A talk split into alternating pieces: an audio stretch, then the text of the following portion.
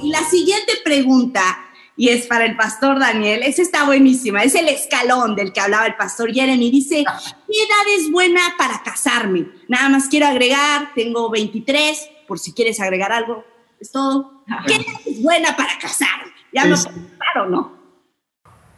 Ah, bueno, obviamente ah, es imposible fijar una edad. Lo, lo, que sí hay ciertos reglamentos eh, legales y todo eso que hay que respetar. La Biblia no, no, lo, no lo especifica, si vamos ahí, pero lo que sí especifica, habla del matrimonio y dice que dejará a su padre y a su madre y se unirá a su mujer.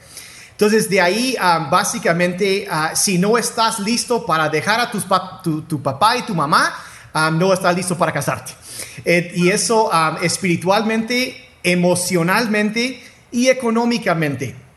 Y obvio, lo espiritual, eso es obvio, pero voy a decir, hay mucha gente que pone más peso sobre lo económico que lo emocional. Y voy a decir aquí la verdad, lo emocional, como Jeremy decía, es más importante.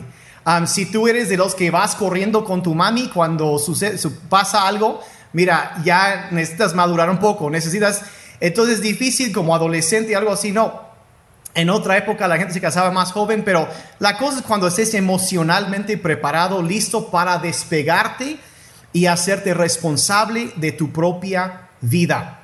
Entonces, ahora, dentro de eso, tus decisiones ahorita sí cuentan mucho. Ah, tus decisiones económicas ahorita cuentan mucho. Si tú eres soltero, necesitas, mira, si a ti te importa más comprar un teléfono uh, que que podría casi financiar la construcción de una pequeña casa. Ah, ¿Prefieres el teléfono que eso y aparentar cosas? Necesitas asegurarte que tus prioridades estén en orden y estés poniendo bases sólidas para tu futuro. Entonces, hay, una, es, hay que adquirir sabiduría a nivel económico, a nivel emocional, saber cómo manejar el dinero, cómo cuidar tus cosas, trabajar, todo esto es, es importantísimo. Y hay una, hay un consejero ah, económico en Estados Unidos, cristiano Dave Ramsey, que dice, vive como nadie más ahora para que después puedas vivir como nadie más. A lo mejor te vas sin algunas cosas que tus compañeros consideran importantes ahorita, con tal de poner bases sólidas para el futuro. Prepárate para eso, o sea, y ya, y después lo vas a gozar. Entonces, la cosa es vivir sabiamente ahorita, prepararte. Entonces, una edad fija, no lo puedo decir, pero cuando estás listo para estar solo, entonces sí.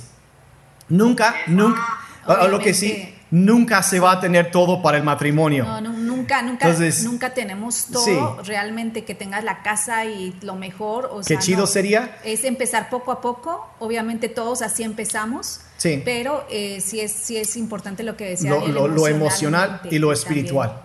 Que eso esté en orden y eso te va a llevar al éxito. Entonces, y, entonces eso. Entonces, aquí va un tip gratis a todos los chavos escuchando. ninguna mujer quiere casarse con un niño. Prefiere casarse con un hombre. Y la diferencia en una sola palabra entre un niño y un hombre es la responsabilidad. Cuando ya se hace cargo de sí mismo y puede hacerse cargo de alguien más, entonces ya está listo. Ya, este, entonces, uh, dijera el apóstol Pablo, cuando era niño pensaba y actuaba como un niño. Cuando me hice un hombre, dejé las niñerías atrás.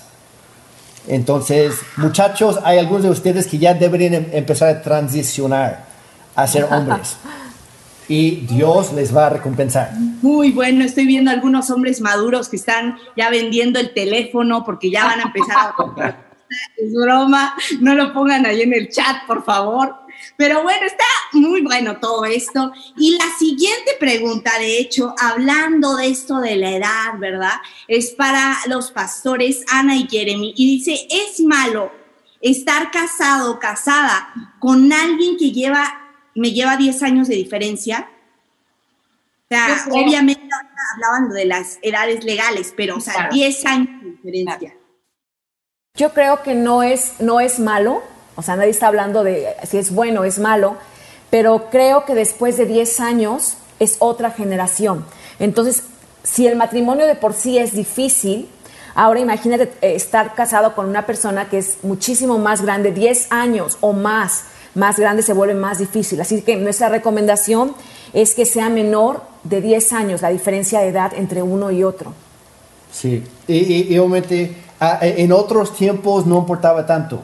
Hoy en día incluso están diciendo que hay una nueva generación que, ahora, que es Daniel 4, 5, 6 años por ahí. Entonces, como dicen, el matrimonio es difícil.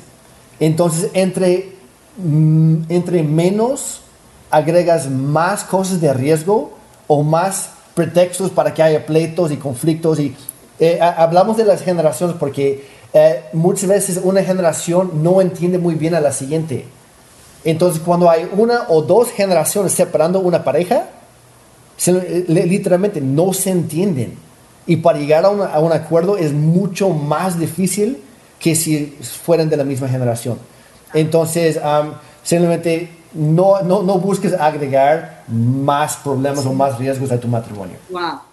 Muy bueno, yo creo que Ahora, si ya están casados, no pasa nada a, a, seguirle y a trabajarle y todo eso. Eso fue para, para, los solteros. Exacto, gracias, Pastor Jeremy. Sí, eso nos aplica para matrimonios. Obviamente, eso era antes de casarse, van a, vayan a decir, ya nos dieron aquí el consejo, mejor no. La salida, la salida. Síguele y échale ganas. Ok, la siguiente pregunta es para la pastora Mari. Y dice así, en un matrimonio, ambas personas deben saber todo, todo el pasado del otro, todo, cada detalle, todo tiene que saber. Obviamente yo creo que desde el, desde el noviazgo otra vez volvemos a la comunicación. Son esas cosas eh, difíciles que tienes que preguntar en algún momento o que la otra persona tiene que hablar de su vida. Obviamente con respecto a que, por ejemplo, si tiene hijos o, tiene, eh, a lo mejor estuvo casado, preguntas así porque pues obviamente eso podría ser en el matrimonio ya como una causa de algún problema, algún conflicto, ¿por qué no me dijiste? Y obviamente si, si tú conociste a esa persona con hijos, hacerte cargo también de esos hijos porque van a ser tus hijos y nosotros somos un ejemplo del amor del Padre Celestial, como Dios nos ama y tenemos que ser así con esos niños que ahora van a ser tus hijos. Entonces creo que sí es importante hablar las cosas importantes, como si quieres tener hijos, si cuál es parte de tu pasado importante que tiene que saber la otra persona. Entonces creo que a lo mejor no contar como decía Daniel, los sucios detalles, pero sí contar cosas importantes, o sea, que, sepan de, un poquito del trasfondo. Y, hay cosas, sí, este, que, que se deben hablar de este noviazgo. Hay otras cosas que son más profundas que, los jóvenes... Que, los jóvenes me, me, hicieron la, misma pregunta hace, hace un tiempo. Hay otras cosas que son más reservadas, o sea, cosas más pesadas para ya cuando están al punto de comprometerse o ya comprometidos cuando ya hay cierto compromiso entre los dos y hay, esa confianza, um, no, no, no, entrar, como dice, a, todos los sucios detalles y tampoco estar sacando toda tu vida en la primera o segunda cita, me explico. O sea, es, de acuerdo a que haya confianza y a, fin de cuentas la transparencia crea confianza. Muy bueno, la transparencia crea confianza. Buenísimo. Y la siguiente pregunta está, está muy buena, de verdad, y creo que es bien importante, Pastor Daniel, recalcarla aquí. Tengo que comunicarle al pastor cuando quiera andar con alguien, o sea, yo tengo que ir con el Pastor Daniel, Pastor Daniel, quiero tener novio. ¿Tengo que hacer eso? este, ah, escuchen con mucho cuidado lo que voy a contestar aquí, eso es clave no. No. No soy, no soy su papá, el, pastor no es, o sea, e, e, e, es, es, um, um, eso es el lugar de los padres, no de los pastores. Um, y voy a decir al mejor piso algunos, algún, algo, algo de callo aquí, pero la verdad yo estoy de la idea que eso es, un, eso es salir de los límites de la autoridad espiritual. el pastor que se meta en esa clase de cosas, yo ya lo considero abuso espiritual. yo no tengo el derecho de, andar de mandar en sus vidas. No tomamos decisiones para la gente. Lo que hacemos es enseñamos principios bíblicos y luego cada uno toma su propia decisión y, dice, y, es, y cada uno dará cuenta a Dios de sí. Entonces, un pastor que se quiere meter en esa clase de cosas ya es control, es un tipo de abuso emocional. Y ah, estoy en total desacuerdo con esa idea. Em, eh, la verdad, em, híjole, eh, es ser metiche como pastor y no estoy de acuerdo. Entonces, no, habla con tus padres. Una cosa es pedir un consejo, pero otra cosa es que el pastor te esté diciendo no, y no tienen derecho de hablar ni decir eso. Total, Total. hablar, hablar por el pastor Daniel. Si en su momento este, alguien quiere, quiere andar con una de nuestras hijas, ahí sí más vale que vengan a platicar con nosotros primero. Ahí sí sería el, el, pastor y el papá también. Ahí sí, ahí sí reservo el, derecho, pero fuera de eso, es tu decisión y es tu familia, no es mi lugar. Bueno, conclusión, Daniela, tú sí le tienes que pedir permiso a tu papá. Michael.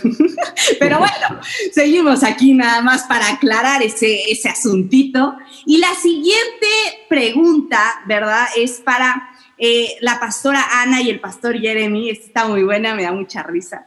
Dice, ¿es malo que una pareja discuta mucho? Y ahorita, por favor, respóndanos. Mira, yo creo que todas las parejas, todos, todos, todos, no importa qué cargo tengas aún en la iglesia, todos tenemos conflictos. Y, si no tienes conflictos o una de dos, o están muertos o son unos mentirosos. Todos, todos tenemos conflictos. Porque todos, ah, todos, todos en algún momento venimos de diferentes casas. Este, y el punto aquí es saber, aún teniendo conflictos, aprender a abordar esos conflictos y resolver las diferencias. Eso, eso es lo que hace diferente el, poder eh, salir bien de esos conflictos. Sí. Y, en cuanto a resolver conflictos de todo eso, mira, ah, lo vamos a incluir en el chat y también en la descripción de, YouTube. Pero este, hace un año, ah, casi exactamente, dimos una plática que se llamaba Pelea limpio o cómo pelear limpio. Y, es, es, es, que los dos eh, aprovechen ese conflicto para pelear juntos hacia eh, la resolución, para ganar juntos, no que uno gane y el otro pierda. Este, entonces, e, es eso, es ponerse de acuerdo, llegar a un acuerdo entre los dos, cuando, en donde que los dos estén felices, estén contentos ah, con, con el, ese avance y seguir avanzando juntos. Y nunca permitir que el conflicto los divida o los separe wow. más fuertes.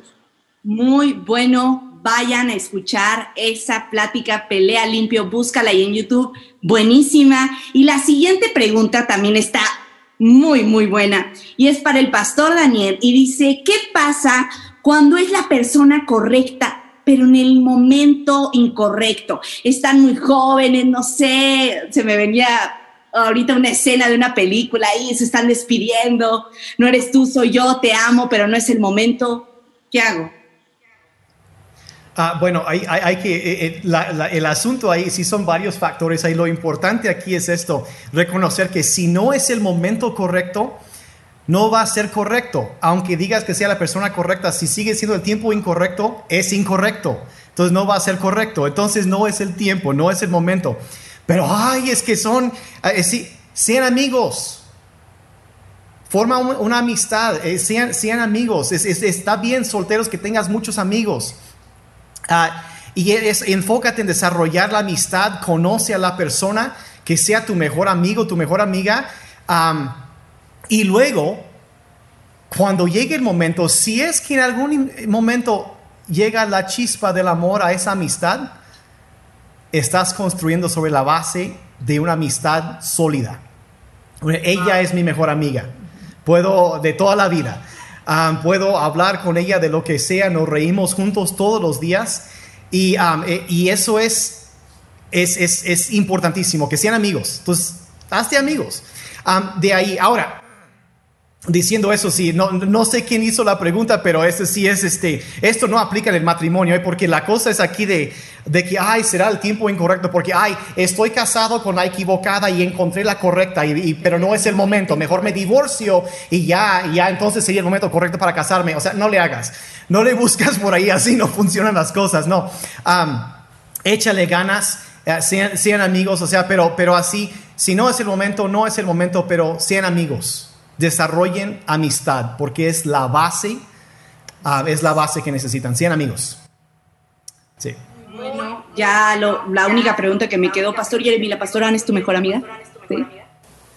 Obvio.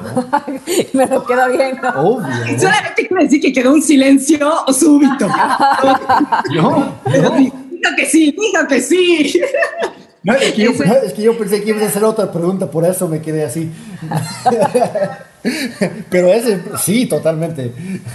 Sí, solamente era aquí para romper el hielo, tranquilos todos, no era nada serio. Y bueno, la siguiente pregunta, de hecho, es para el pastor Jeremy, por eso estaba yo. Por eso, por eso la confusión. Exacto. ¿Crees que la forma en la que trate a sus padres es un reflejo de cómo será conmigo? O sea, si la trata bien, me va a tratar bien. Si la trata muy mal, me va a tratar muy mal. Estoy totalmente de acuerdo, sí. Ah, la, familia directa ah, es básicamente donde vas construyendo hábitos. Entonces, ah, chicas, si es un patán con sus hermanas y con su mamá, tú no vas a ser la excepción. A lo mejor te trata bien ahorita, pero mira lo que hace en su casa y así vas a terminar tú. Pero como dice el pastor Daniel, en el matrimonio todo se magnifica, se hace más grande. Entonces, si es un patán con su mamá y con sus hermanas, va a ser doblemente patán contigo. Wow. wow. Y es lo mismo, es lo mismo con, con, los hombres y mujeres. Es, es lo mismo. Es, voy, voy, a decir así, no es un reflejo, es un vistazo. Wow. Muy bueno. Muy, muy bueno. Yo creo que no hay nada más que agregar, amigos. Sí. Vamos a fijarnos en todo eso. Y la siguiente pregunta, ay, está muy bonita, y es para el pastor Daniel. ¿Es válido hacer tu primer baile con tu cónyuge el día de tu boda? Estás ahí, imagínense esa canción que quieren escuchar. ¿Es válido? Este, sencillamente, hay de música a música y de bailes a bailes. Wow. Muy bueno, respuesta directa, concisa. Amigos, ya si tú tienes más duda, ¿verdad? Pues ahí nos mándale un mensaje directo al pastor Daniel, este es mi caso. No, pero muy, muy buena, muy buena la respuesta. Y la siguiente pregunta es para la pastora Mari y para el pastor Daniel. ¿Es malo ser celosos? Ser celosa, ser celoso. No sé, algunos que digan, ¿será estar o no? Obviamente eh, hay de casos a casos, ¿no? Si los celos son infundados, pues obviamente sí, los celos es fruto de la carne. Pero pues obviamente tenemos que, nosotros cuidar como pareja de no hacer algo que la otra persona este, pueda, pueda verse mal. Eh, tenemos que cuidar de, no, de no ponernos en un caso así para que la otra persona llegue a pensar que, que estamos haciendo algo malo. Entonces, creo que, creo que es un fruto de la carne, pero también no tenemos que hacer algo que, que ofenda a la otra persona. Sí. Sí, cuidar eso, balancear y no dar lugar a eso, o sea, no, no estar haciendo cosas que provoquen celos.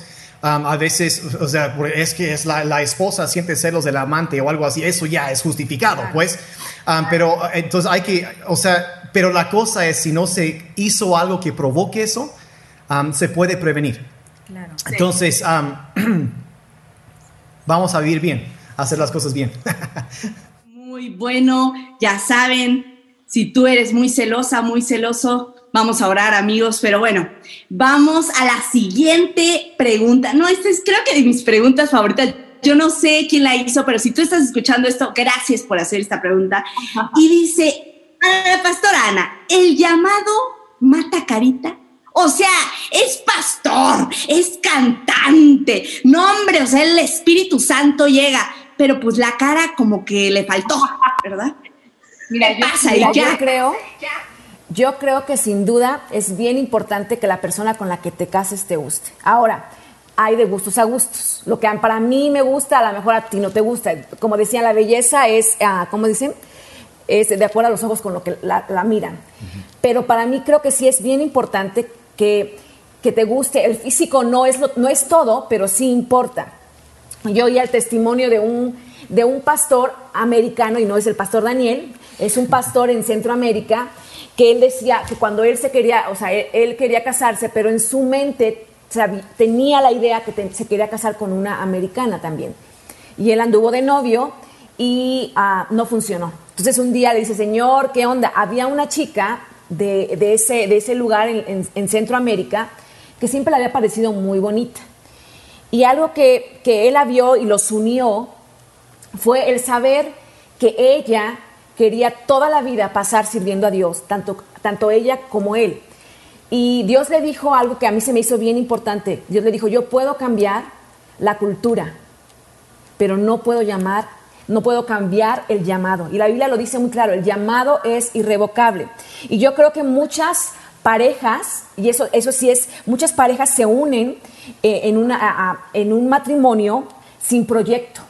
Y cuando no hay proyecto, no, hay, no, no llegan nunca a un, a un sitio, a un lugar. Eh, es como, decían una frase, es como el barco que sale sin objetivo y todos los vientos le son contrarios. Entonces, si tú quieres llegar a un puerto seguro, tienes, que llevar los vientos que te lleven ahí. O sea, no solamente que te guste, porque yo creo que no se vale. Eh, el hermano Mayer siempre tenía un, chiste que decía que un, un, muchacho se había casado con una muchacha que cantaba, pero la muchacha no era nada agraciada. Ajá. Y el día de la boda, la noche de bodas, el muchacho se voltea y la ve y le dice, canta, mi vida, canta. Entonces yo creo que es bien importante que tengan los dos algo en común, que sea como un, que sepan que tienen un llamado porque van a ir sobre algo, sobre un objetivo, pero también es importante que te guste. Entonces... Y, a, lo mejor también cabe mencionar ahí que sí, o sea, hay, hay cosas que tienen que compartir naturalmente, puede ser divinamente hay personas que tienen como que una ilusión, no, es que yo, a mí me gustaría casarme con un pastor y es como que un sueño, pero esa persona no tiene el corazón para pastorear, me explico. Así es. Este, y, va a haber un conflicto toda la vida porque estás tratando de casar con un, un llamado que tú mismo no tienes. Así es. Este, entonces hay, hay, hay, que, hay que compartir cosas así. Ah, no, no, no, digo que ambos tienen que compartir eh, o predicar, etcétera, pero sí tiene que haber un respaldo y una, una unión de los, de los dos llamados. Claro, claro, que Dios une propósitos, ¿no? Es algo que yo estaba muy bueno. Qué, qué, buena, qué buena pregunta. De verdad, hasta me emocioné con esa pregunta. El físico sí importa, a mis amigas, porque he escuchado que dicen que no, pero claro que sí. Y la siguiente pregunta es para la pastora Mari y el pastor Daniel y dice, perdoné una ofensa a mi pareja, pero no me siento tan alegre como antes. ¿Estoy mal? Pues obviamente yo, yo hablo por, el, perdón es un proceso, es un proceso de sanidad. Entonces creo que, tarda un, un, rato, o sea, es un proceso, decides perdonar, pero también necesitas sanar. Entonces creo que es un proceso y no estás mal. Sí, los sentimientos a veces tardan. Así es. Pero sigue, sigue, sigue haciendo lo que debes hacer y, y, regresan. Muy, muy bueno. Y esta siguiente pregunta es para todos. Aquí me encantaría que todos nos aconsejen aquí cómo reconocer. Está buenísima esta ayer. Si estuviste en el grupo Conexión de estas semanas que hemos estado hablando de eso, pero bueno, ¿cómo reconocer entre amor verdadero y una emoción pasajera. ¿Cómo reconozco que realmente sí, sí te amo con todo mi corazón o realmente la verdad es que no?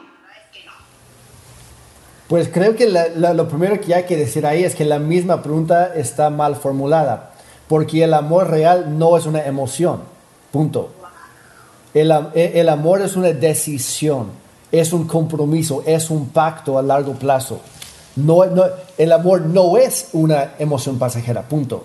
Este, e, e, el amor implica sacrificar siempre. Ah, eh, se, dijeran, eh, eh, se escribe con la, letra D, de dar. Este, porque el versículo más famoso de la Biblia, Juan 3, 16. Por tanto, amó Dios al mundo que dio. El, el, el, el amar busca dar de sí mismo. lo dice otra vez en 1 Corintios 13 entonces, eh, eh, si, es pasajero, nunca fue amor en primer lugar. Y si, si es una emoción que va así, eso no es amor.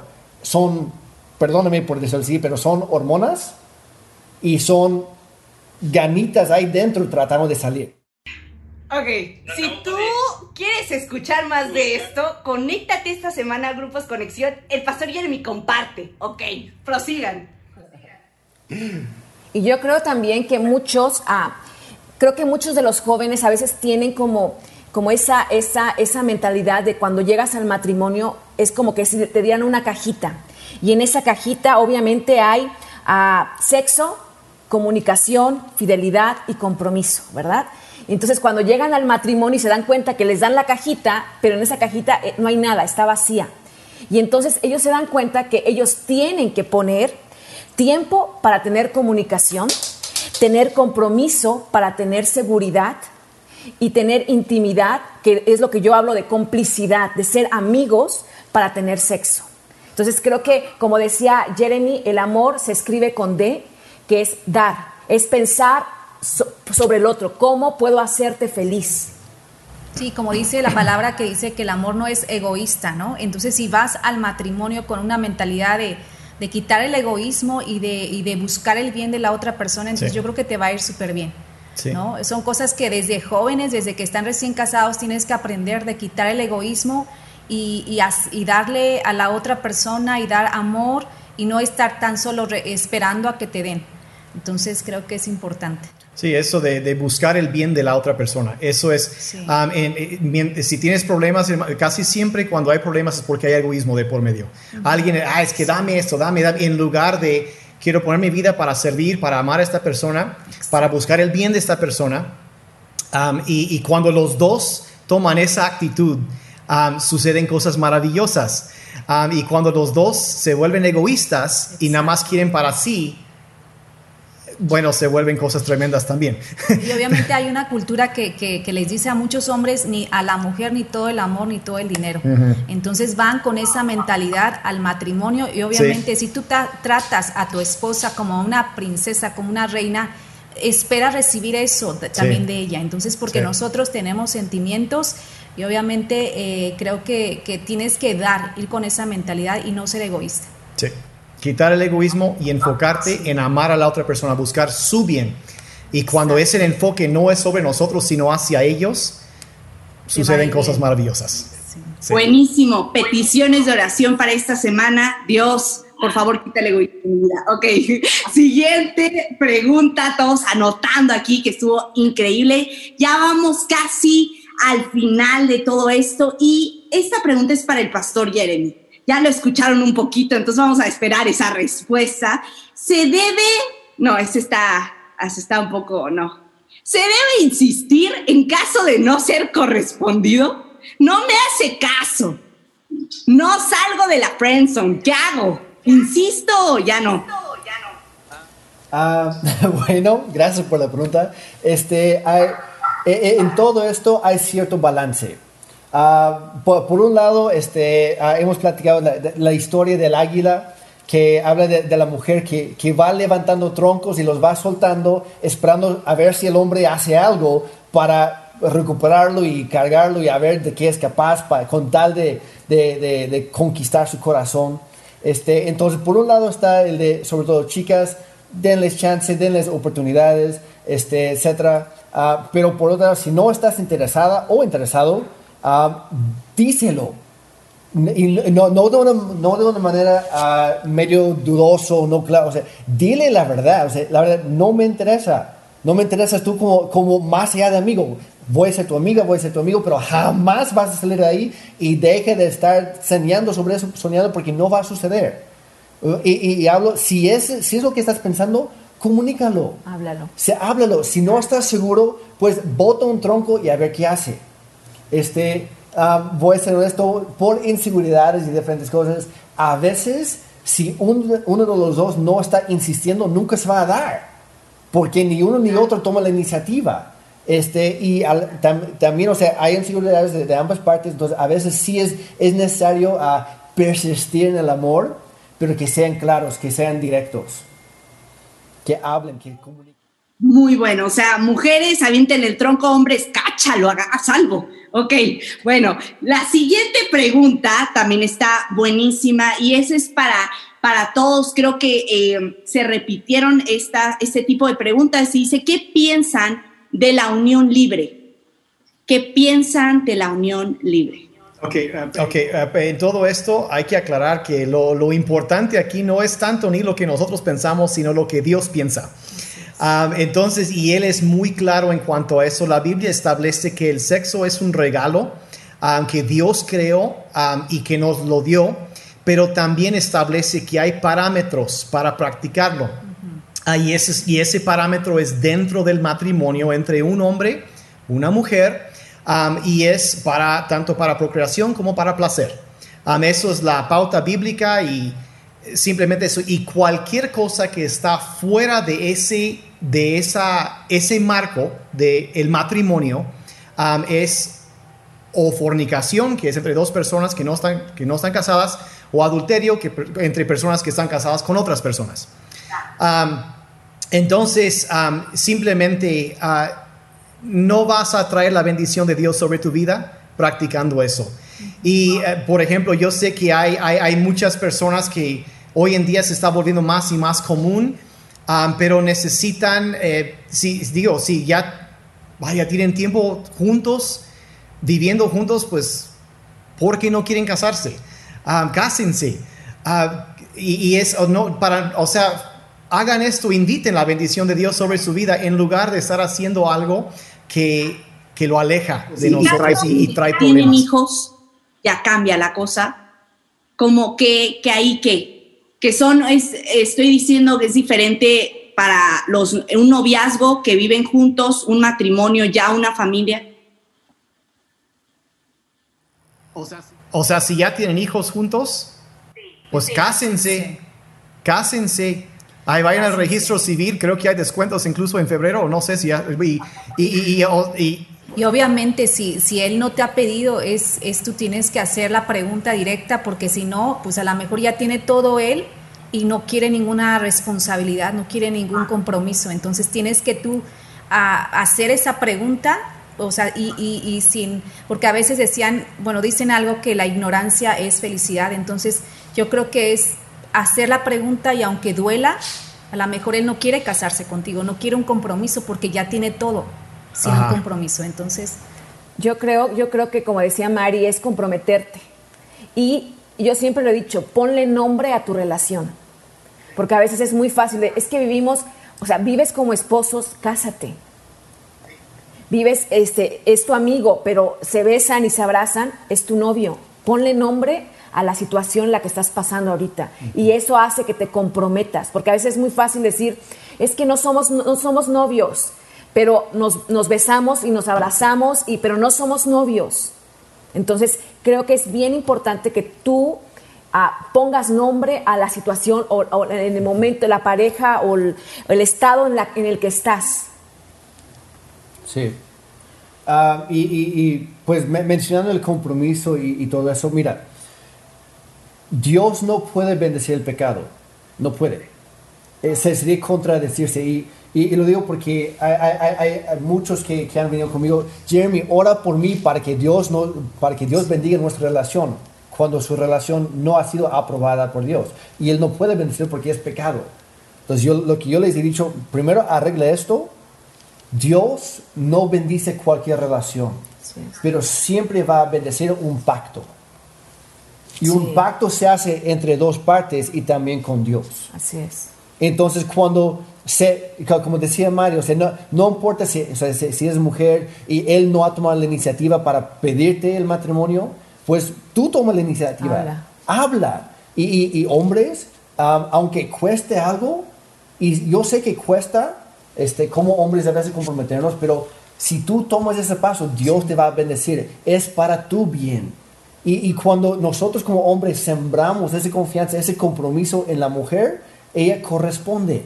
Así, y voy a decirlo así, hombre, um, sé, se oye mal, pero sé egoísta en esto. Si quieres que te vaya bien a ti, siembra en la otra persona. Siembra ese compromiso y te irá mejor y los dos estarán mejor. Y obviamente cuando hay hijos ya, la, la familia estará mucho mejor. Porque en lugar de decir, ah, es mi papá y pues él vive con nosotros, es decir, es mi papá y es el esposo de mi mamá. Entonces también a fin de cuentas estamos, ah, estamos enseñando a la siguiente generación. Entonces piensa, o hombres, mujeres, piensa cómo quieres ¿O qué es lo que tú quieres que tus hijos, que tus nietos cuenten de tu historia? Wow. Wow, muy bueno eso. No sé, ahí yo creo que para todos, a varios les sirvió eso. Y dice esta siguiente pregunta, va yo creo un poquito hilado con lo que ahorita estaba mencionando el pastor Jeremy. De hecho, es para ustedes dos, pastor Jeremy, pastor Daniel. ¿Por qué muchos hombres temen al compromiso? Fácil, por inmaduros, este, por inseguros. Jeremy lo dijo hace un rato, eh, eh, la diferencia, miren, hay, hay, quienes piensan que con la edad viene la madurez, pero a veces la edad viene sola. Y la vejez a veces viene sola. Y este, la diferencia entre un hombre y un niño, porque, o sea, de que naces varón, naces varón, pero tus decisiones te hacen hombre o no. Y la diferencia entre un hombre y un niño es cómo maneja sus responsabilidades. Um, cómo eh, cuando se compromete con algo, si cumple o no cumple. Eso es, esa es la diferencia. Entonces, um, a veces por miedo, por diferentes inseguridades, um, uh, pero, pero, pero la verdad, o sea, a veces como igual, a veces las mujeres, Mari lo mencionó ahorita, no, no exigen compromiso. Se lo dan todo de a gratis. Um, entonces, ¿para, ¿por qué se va a comprometer? Si ya tengo todo, ¿por qué, por, por qué, por qué casarme? Entonces, um, la neta, o sea, la cosa es si manejan, o sea, hombres o niños. Entonces, esa es la diferencia. Jeremy. Pues creo que ya lo dijiste todo, pero eh, eh, eh, es eso. Um, y, y, mujeres tienen el derecho de exigir eso. Así es. Y si, si, si, si un hombre no está dispuesto a dar ese compromiso, no tienes por qué estarlo aguantando. Obviamente, estoy hablando a, a, a, los solteros, este, obviamente cuando hay hijos de por medio de, de, los dos cambia un poquito, este, pero sí, nuevamente, ¿qué estamos modelando para la siguiente generación?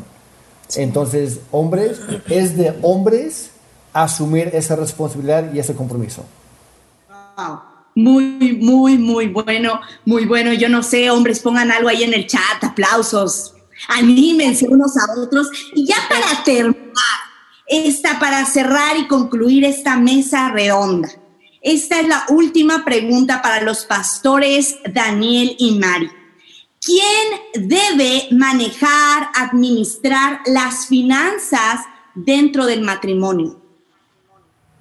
Yo creo que los dos, siempre sí. es, es, otra vez importante la comunicación uh -huh. y hablar los dos de cómo se van a manejar las finanzas. Obviamente que la esposa sepa cuánto gana, que la esposa tenga esa, esa ese derecho de abrir el, el, el, o de coger el, celular y ver todo, uh -huh. las cuentas, todo, porque no hay, hay algo que se oculte entre nosotros, sí. ¿no? Entonces creo que los dos toman esa Sí, yo, esa, es, esa, somos esa un equipo. Sí. Los equipos trabajan juntos. Uh, y si esto es algo que vamos juntos en esto, hay una apertura total, hay transparencia. Ya lo mencionó Jeremy hace rato, la transparencia crea confianza. Um, el que nada debe, nada teme. Si tú estás ocultando algo y no estás siendo honesto, estás socavando sí. el respeto que tu esposa te tiene, estás socavando tu sí, relación. Sí, la verdad, si la esposa no puede ni ver el celular del esposo, entonces algo está ocultando. Bueno, porque no me lo quiere mostrar. Entonces, cuando hacemos esto y comunicamos abierta, sí. transparentemente, estamos poniendo las bases de la confianza, del respeto, estamos ganando el respeto. Um, y, y, y, simplemente, pues la, crea, la, la, la transparencia otra vez crea confianza ganen juntos, trabajen juntos y van a ganar juntos. Uh -huh. Entonces, los dos, siempre, los dos. -huh. siempre, siempre. Buenísimo, trabajar en equipo. Yo creo que todos los solteros estuvieron anotando o en tu celular, ya hasta te duelen los pulgares de tanta Los matrimonios, hablando, qué cosa. Gracias Gracias a todos ustedes, pastores, por tanta sabiduría que, que nos dieron el día de hoy, a todos los que estamos escuchando y gracias a, a, todos ustedes que están escuchando. Yo sé que nos alargamos, nos extendimos un poquito más de lo normal, pero yo no sé tú, esto estuvo buenísimo, entonces creo que vale la pena. Te animo a que tú se lo compartas a algún amigo, alguna amiga, algún matrimonio que tú conozcas que pueda ser de bendición. Esperamos de verdad que haya sido de bendición para tu vida, que Dios haya hablado y siga obrando en tu vida, en tu familia. Y bueno, eso es todo, estuvo buenísimo. Se cuidan muchísimo, los esperamos el próximo domingo y chavos. Ya escucharon a los pastores Ana y Jeremy, así que no te pierdas de los grupos Conexión esta semana para mujeres, para hombres, para todo el youth. Mándanos un mensaje. Si te quedaron dudas, mándanos un mensaje y los esperamos el otro domingo. Nos estamos viendo, iglesia. Hasta luego. Hasta luego.